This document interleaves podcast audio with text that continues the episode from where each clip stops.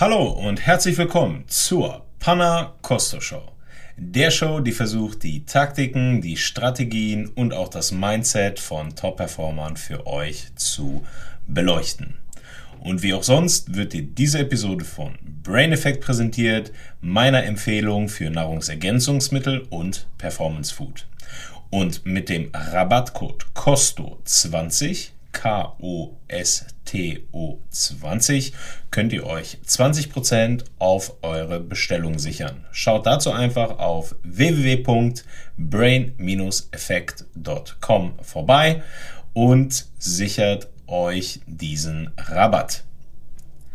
Diese Episode ist der zweite Teil mit dem Kampfkunst- und Meditationsexperten Yasin Seiwasser. Yasin nahm sich trotz seines vollen Terminkalenders Zeit, um mit mir über sein Leben, über die Kampfkunst und auch über Meditation zu sprechen. Ich erwische ihn auf Fuerteventura, wo er in dieser Zeit die deutsche Nationalmannschaft im Ring auf Olympia vorbereitet. Ein ganz spannender Mensch, ein tolles Gespräch. Äh, ihr habt den ersten Teil noch nicht gehört, dann hört hier sofort auf, holt euch den ersten Teil hört ihn euch an. Dort erzähle ich auch ein bisschen mehr über Yasin und seinen beeindruckenden Lebenslauf. Der zweite Teil steigt sofort ein mit dem Thema Meditation. Im ersten Teil haben wir überwiegend über Kampfkunst gesprochen und nun mit widmen wir uns dem Thema Meditation und natürlich auch den Rapid Fire Questions. Und nun viel Spaß mit Yasin Seiwasser Teil 2.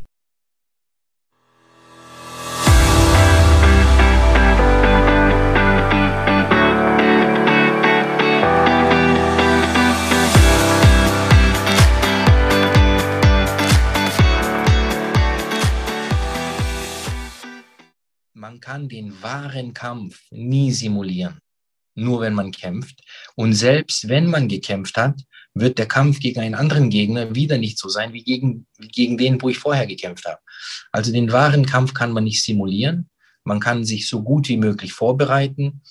Und zwar dafür bräuchte man wirklich viel Sparring, intelligentes Sparring, sage ich mal.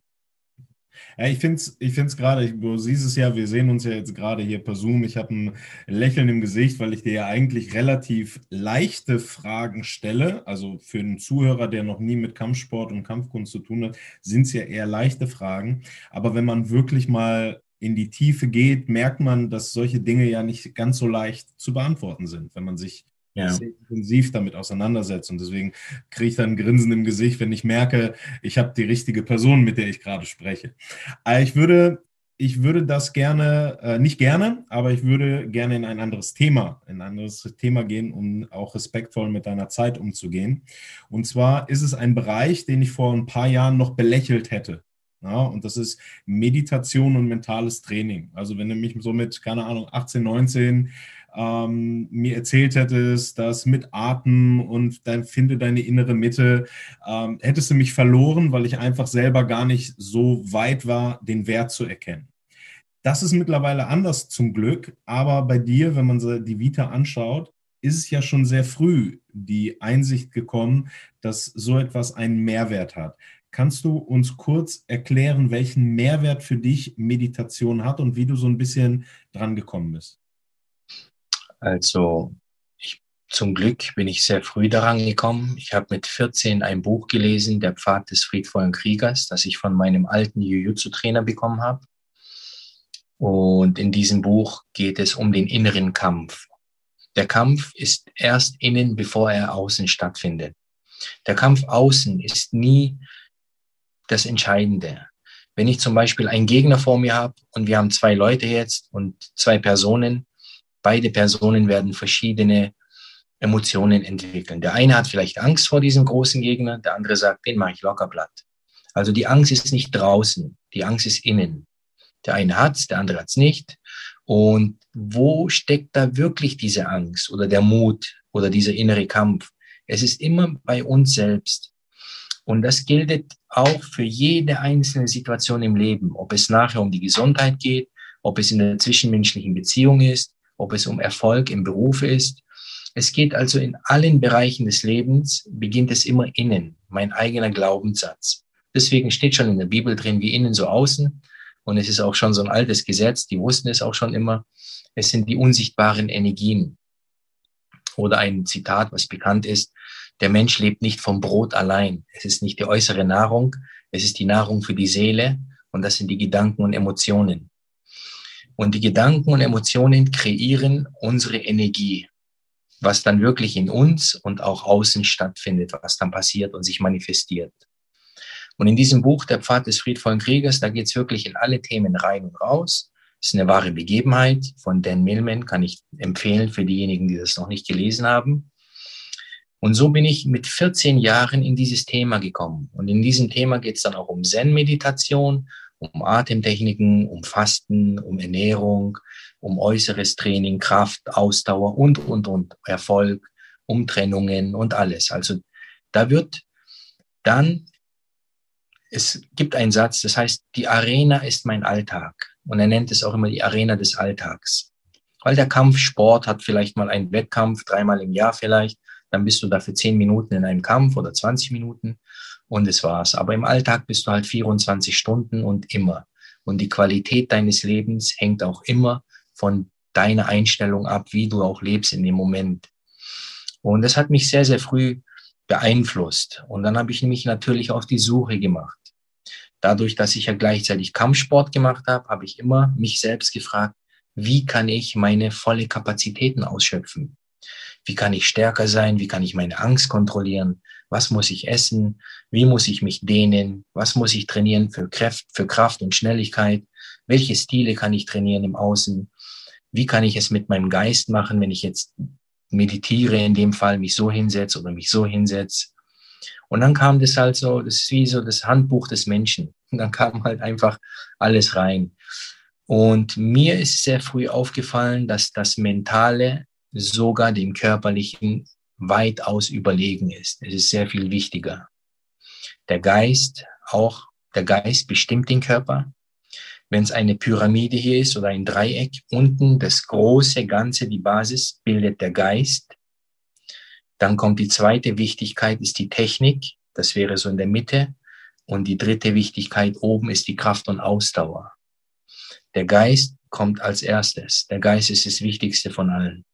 Dann kommt die Technik. Die Technik dominiert auch die Kraft.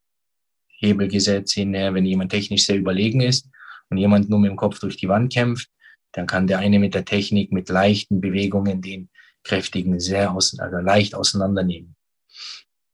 Und Kraftausdauer ist dann entscheidend, wenn die Technik und der Geist ungefähr gleich stark sind. Wenn zwei den gleichen Geist haben, Pi mal Daumen, wenn zwei ungefähr die gleiche Technik haben, so wie auf dem Wettkampf, dann sieht man, dann geht's auf die Kraft und Ausdauer.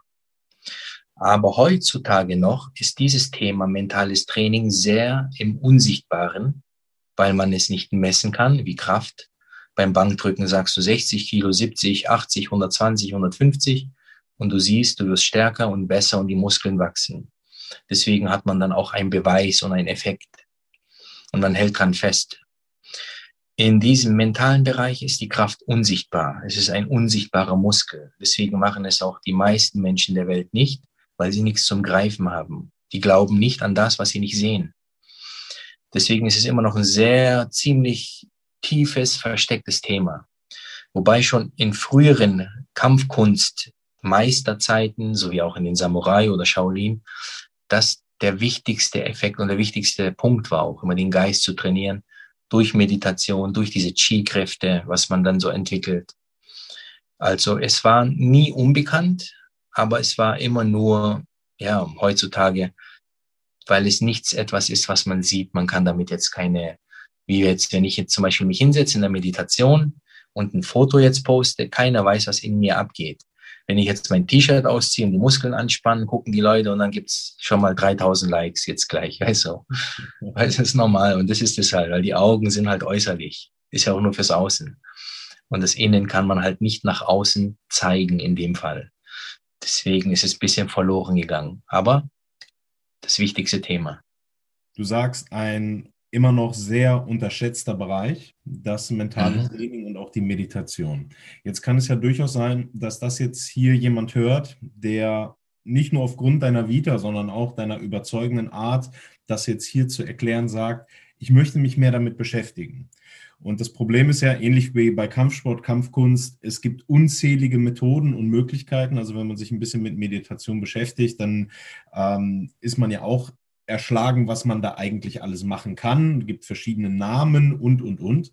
Hast du für den Anfänger, für denjenigen, der sagt, ich möchte irgendwie einen Zugang dazu kriegen, irgendeine Möglichkeit, einen Tipp, eine Idee, wie er das in die Praxis umsetzen kann? Wie du gesagt hast und es auch richtig erwähnt hast, es gibt unzählige, viele Informationen heutzutage und man sieht auch in allem heutzutage eine Geschäftsidee. Leute wollen alles auch vermarkten und Geld verdienen. Es gibt Leute, die schreiben nach ganz wenig Erfahrung Bücher, verkaufen es. Es gibt heutzutage leider auch die Möglichkeit, innerhalb sechs Wochen Yoga-Lehrer zu werden. Man geht dann nach Bali, macht dann kurz eine Ausbildung und dann darf man Yoga unterrichten, wobei Yoga mindestens 20 Jahre intensives Training braucht. Mindestens. Im Zen zum Beispiel kriegt man die erste Anerkennung nach 20 Jahren, sechs Stunden pro Tag Meditation da kriegst du die Anerkennung, dass du auch mal einen Unterricht führen darfst. Also, und die Leute heutzutage ist es bisschen die Shopping-Mentalität. Ich will bis hier kurz einkaufen, hier was einkaufen. Und dann finden die natürlich hier den Lehrer, da gibt's den Lehrer, dort gibt's den Lehrer. Und ich würde jetzt einem Anfänger empfehlen, schau nach einer Lehrerin oder nach einem Lehrer, der mindestens, also mindestens zehn Jahre praktiziert. Darf und wirklich ja. Da mal kurz, äh, also würdest du auch sagen, für so ein spezielles Thema brauchst du auch einen Lehrer? Also das ist jetzt nicht, was du, ich sag mal, autodidaktisch für dich selber erfahren kannst. Wie würdest du das einschätzen? Das ist natürlich wieder individuell. Das ist wie die Schuhgröße. Du kannst nicht sagen, die Schuhgröße 45 ist perfekt für alle. Das ist individuell. Also natürlich, ich selber habe autodidaktisch gelernt. Ich habe sehr viel autodidaktisch gelernt durch die Bücher, ein bisschen hier und dort. Und ich würde nicht sagen, dass es dann nicht klappt. Es klappt. Aber es ist, dann muss jemand sehr fanatisch sein. Er muss wirklich dann suchen und suchen und lesen und tun. Und ich habe über tausend Bücher gelesen und manche Bücher mehr als zehnmal. Und ich bin jeden Tag trotzdem noch heute auch am Trainieren und am Verbessern. Es gibt keine Grenzen. Also autodidaktisch ist es möglich. Wenn man einen Lehrer hat, der einem den Weg zeigen kann oder wenigstens den Anfang zeigen kann, das erleichtert natürlich einiges für den Schüler. Und ja, und wie gesagt, der Lehrer sollte auf jeden Fall Erfahrung haben, mehrere Jahre trainiert zu haben. Und man sollte auch bisschen so, ein bisschen so behind the scenes gucken. Was hat der Lehrer noch gemacht? Was macht er? Macht er es nur für Geld? Macht er es nur zum Außen? Oder lebt er das überhaupt? Und ja, oder profiliert er sich nur, weil heutzutage gibt es halt sehr viel davon. Und das Problem ist, dass dann so ein Lehrer jemanden die Motivation nachher wirklich gegen die Wand setzen kann.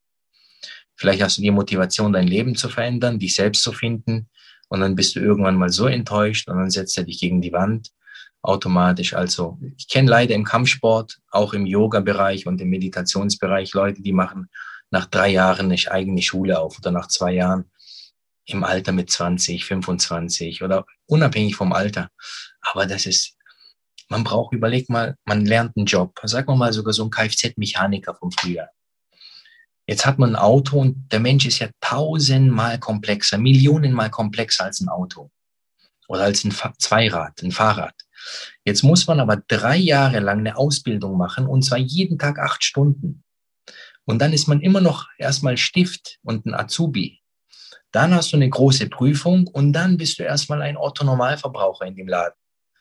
Aber du hast drei Jahre, acht Stunden geübt und trainiert. Jetzt kommt aber ein Mensch und will einen anderen Menschen zusammenflicken und macht aber zwei, dreimal die Woche eineinhalb Stunden und macht da ein bisschen hier und da was und nach drei Jahren will er dann einen Menschen so leiten im Leben. Also es kann nicht auf lange Dauer gut gehen in dem Sinn. Und deswegen früher gab es diese Disziplin, diese Geduld, dass ein Lehrer oder auch ein Schüler sich erstmal beweisen muss, über viele Jahre diszipliniert, intensiv in seinem Weg erstmal zeigen muss, dass er es wirklich will. Heute ist leider halt so, man will dann gleich bisschen sich selbst und dann bisschen, ja, man will halt etwas verkaufen, gleich ich bin wichtig und ich kann damit Geld verdienen. wenn der das kann, dann kann ich das auch. Und das trifft leider halt in diesem Bereich zu. Kampfkunst, Kampfsport und auch im mentalen Bereich. Und davon haben wir halt aber Millionen Coaches heutzutage. Ja, eine, eine, eine Flut von Coaches, aber ich finde tatsächlich, weil man da ja keine gute Antwort geben kann im Sinne von so ist richtig, so ist falsch, hinter die Kulissen zu schauen, ist, finde ich, ein sehr praktikabler Tipp. Also Menschen zu finden, die es nicht verkaufen, sondern wirklich leben, weil das kann man, glaube ich, auch als Außenstehender ganz gut, äh, naja, man muss es ja nicht verstehen, aber man sieht ja, ob die Person äh, ihre Sache lebt. Danke auch nochmal für den Hinweis auf Dan Millman. Also ich habe äh, durch dich äh, bin ich selber an das Buch gekommen und habe es in Vorbereitung auf unser Treffen auch äh, gelesen. Deswegen danke, danke dafür tatsächlich. Ähm, das führt mich zu der Frage, also zum letzten Part, äh, den ich jeden, also die Fragen, die ich wirklich jedem Gast stelle. Ich gehe mal davon aus, sei Wasser, ein bisschen an Bruce Lee ähm, ange, angelehnt. Dan Millman als äh, Mensch, der dich irgendwie, also das Buch, das sich irgendwie beeinflusst hat. Deswegen die Frage, hast du Mentoren, Vorbilder? Wie, wie würdest du das so beschreiben? Ähm, ich habe keine Vorbilder. Ich habe gelernt durch die Bücher. Gerade Bruce Lee ist ja die Philosophie ist taoistisch. Bruce Lee war jemand für mich, der ein sehr tiefgründiger Philosoph war. Kampfkünstler, Schauspieler, alles halt. Er hat Plan gehabt vom Leben und ja, die meisten wissen nicht wirklich halt, was dahinter steckt. Die kennen nur die Filme. Den Millman habe ich persönlich kennengelernt. Er war auch zweimal bei ihm als Ehrengast in Costa Rica, habe unterrichten dürfen und bin mit ihm jetzt noch in einem sehr freundschaftlichen, guten Kontakt.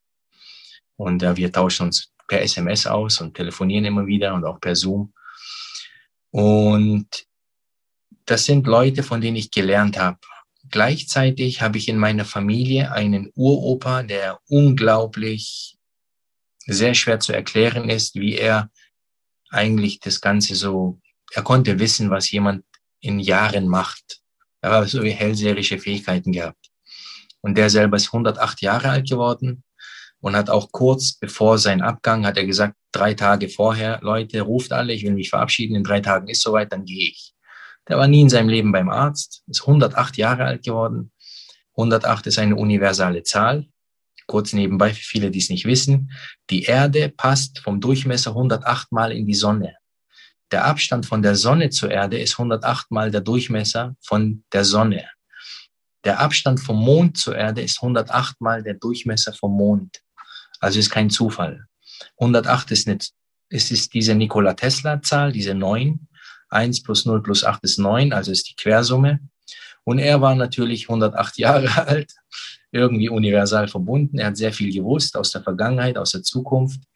Und in meiner Familie sind sehr viele so veranlagt. Also es hat auch einen karmischen Einfluss. Meine Schwester ist Life Coach, mein Vater ist Psychologe, Familientherapeut, meine andere Schwester Sozialpädagogin, meine ganze Familie hat so diese Ader auch. Und ich denke, das hat einen Grund und natürlich auch andere Mentoren, die ich dann gelesen habe und gelernt habe, jetzt gerade durch verschiedenes. Ich habe einen Coach, der macht sehr viel mit Hypnose, Tiefenhypnose, Familienaufstellungen und äh, Timeline, alles Mögliche. Da lerne ich etwas. Und wie gesagt, die Bücher waren meine Mentoren und Samurai-Zeit und auch alles Mögliche. Also sehr komplex. Kurz zu fassen, ich habe keinen einen Trainer gehabt. Okay, prima. Nein, das ist, äh, äh, ist auf jeden Fall äh, mal spannend zu hören, vor allen Dingen auch mit der Familiengeschichte tatsächlich. Wenn du die Möglichkeit hättest, ein Plakat aufzustellen, ja, ein Plakat, was alle Menschen sehen könnten. Das ist natürlich jetzt nur ein Gedankenexperiment. Und dieses Plakat könntest du beschriften, bemalen, wie du es möchtest. Was würdest du Menschen mitteilen wollen? Was wäre deine, deine Botschaft? Äh, das Wichtigste wäre, dass der Mensch lernt, nach innen zu schauen. Das wäre für mich das Wichtigste, weil der, heut, der heutige Mensch ist viel zu viel im Außen. Er ist sehr viel im Außen, also ständig im Außen. Die Sinne sind auch nur fürs Außen gemacht. Unser sogenannter sechste Sinn ist nur unsichtbar und im Innen. Und wir haben darüber kein Gleichgewicht und keine Balance mehr.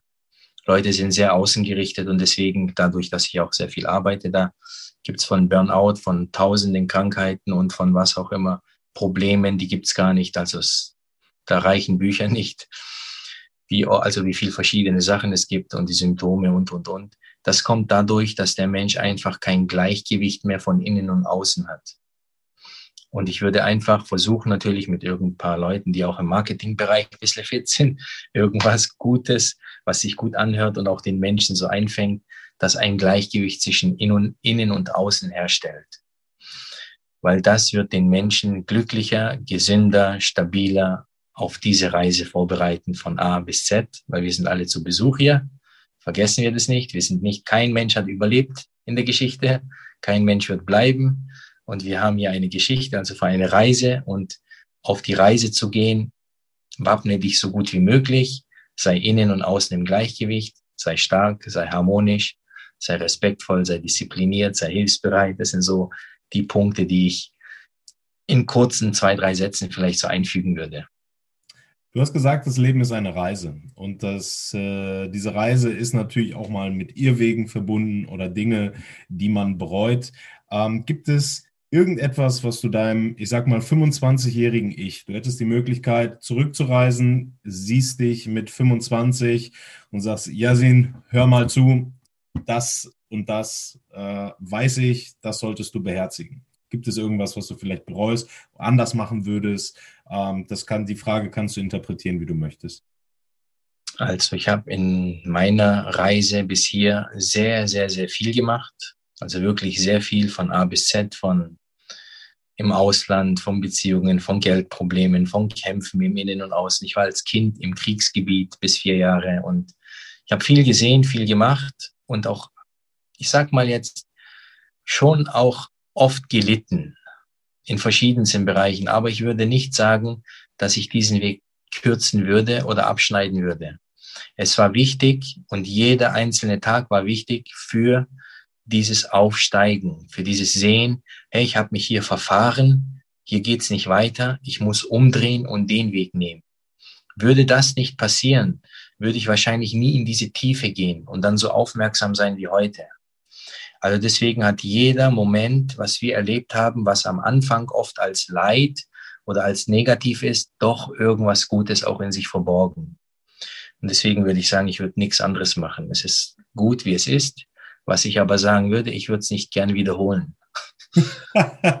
okay, ich finde, ich finde, das ist ein äh, guter Moment, äh, hier das Ganze abzuschließen. Du hast uns äh, über, oder wir haben über Kampfsport, mein Gott, Kampfsport und Kampfkunst gesprochen und zu guter Letzt auch ein bisschen über mentales Training und äh, Meditation.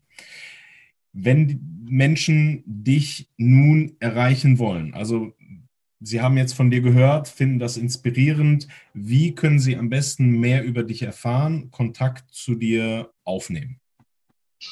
Also ich habe eine Webseite www.seiwasser-artoflife.com. Da geht es so hauptsächlich, da erreicht man mich persönlich nicht. Das machen dann die Manager. Jetzt gerade wird ein bisschen was aufgebaut, da bin ich ein bisschen geschützt. So. Und ich habe Instagram-Kanal, Yasin-Seiwasser.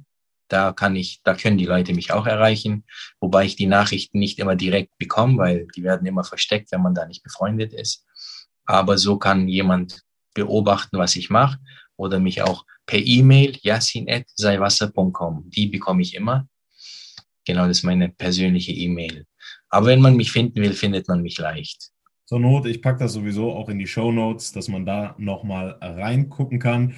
Gibt es zum Abschluss, muss nicht zwingend, aber gibt es zum Abschluss etwas, was dir noch wichtig ist ähm, zu erwähnen, was wir vielleicht hier nicht angeschnitten haben oder wo ich dich vielleicht äh, quasi nicht abgeschnitten habe, aber wo ich über ein anderes Thema erwähnt habe oder irgendetwas, wo du sagst, das wäre vielleicht noch wichtig? Ja, also es gibt nichts Spezifisches, alles gut. Wir haben vieles Wichtiges angesprochen. Von meiner Seite aus sage ich danke und vielleicht gibt es mal einen Teil zwei, da kannst du jederzeit auf mich zukommen. Wir bleiben in Kontakt. Und jeden, der es zuhört und das sich angehört hat hier bis hierher, danke fürs Zuhören, danke für den Open Mind, für den offenen Geist und wünsche jedem auf dieser Reise gute Energie. Ja, vielen, vielen Dank. Vielen Dank, dir auch. So, ihr Lieben, das war der zweite und auch letzte Teil mit Yasin Seiwasser. Ich hoffe, ihr hattet ebenso viel Spaß beim Hören wie ich beim Aufnehmen und habt natürlich auch einiges gelernt. Ihr findet den Podcast gut, schaut einfach beim Podcast-Anbieter eures Vertrauens nochmal vorbei, bewertet diesen Podcast, sodass wir auch in Zukunft noch weitere Persönlichkeiten für euch einladen können.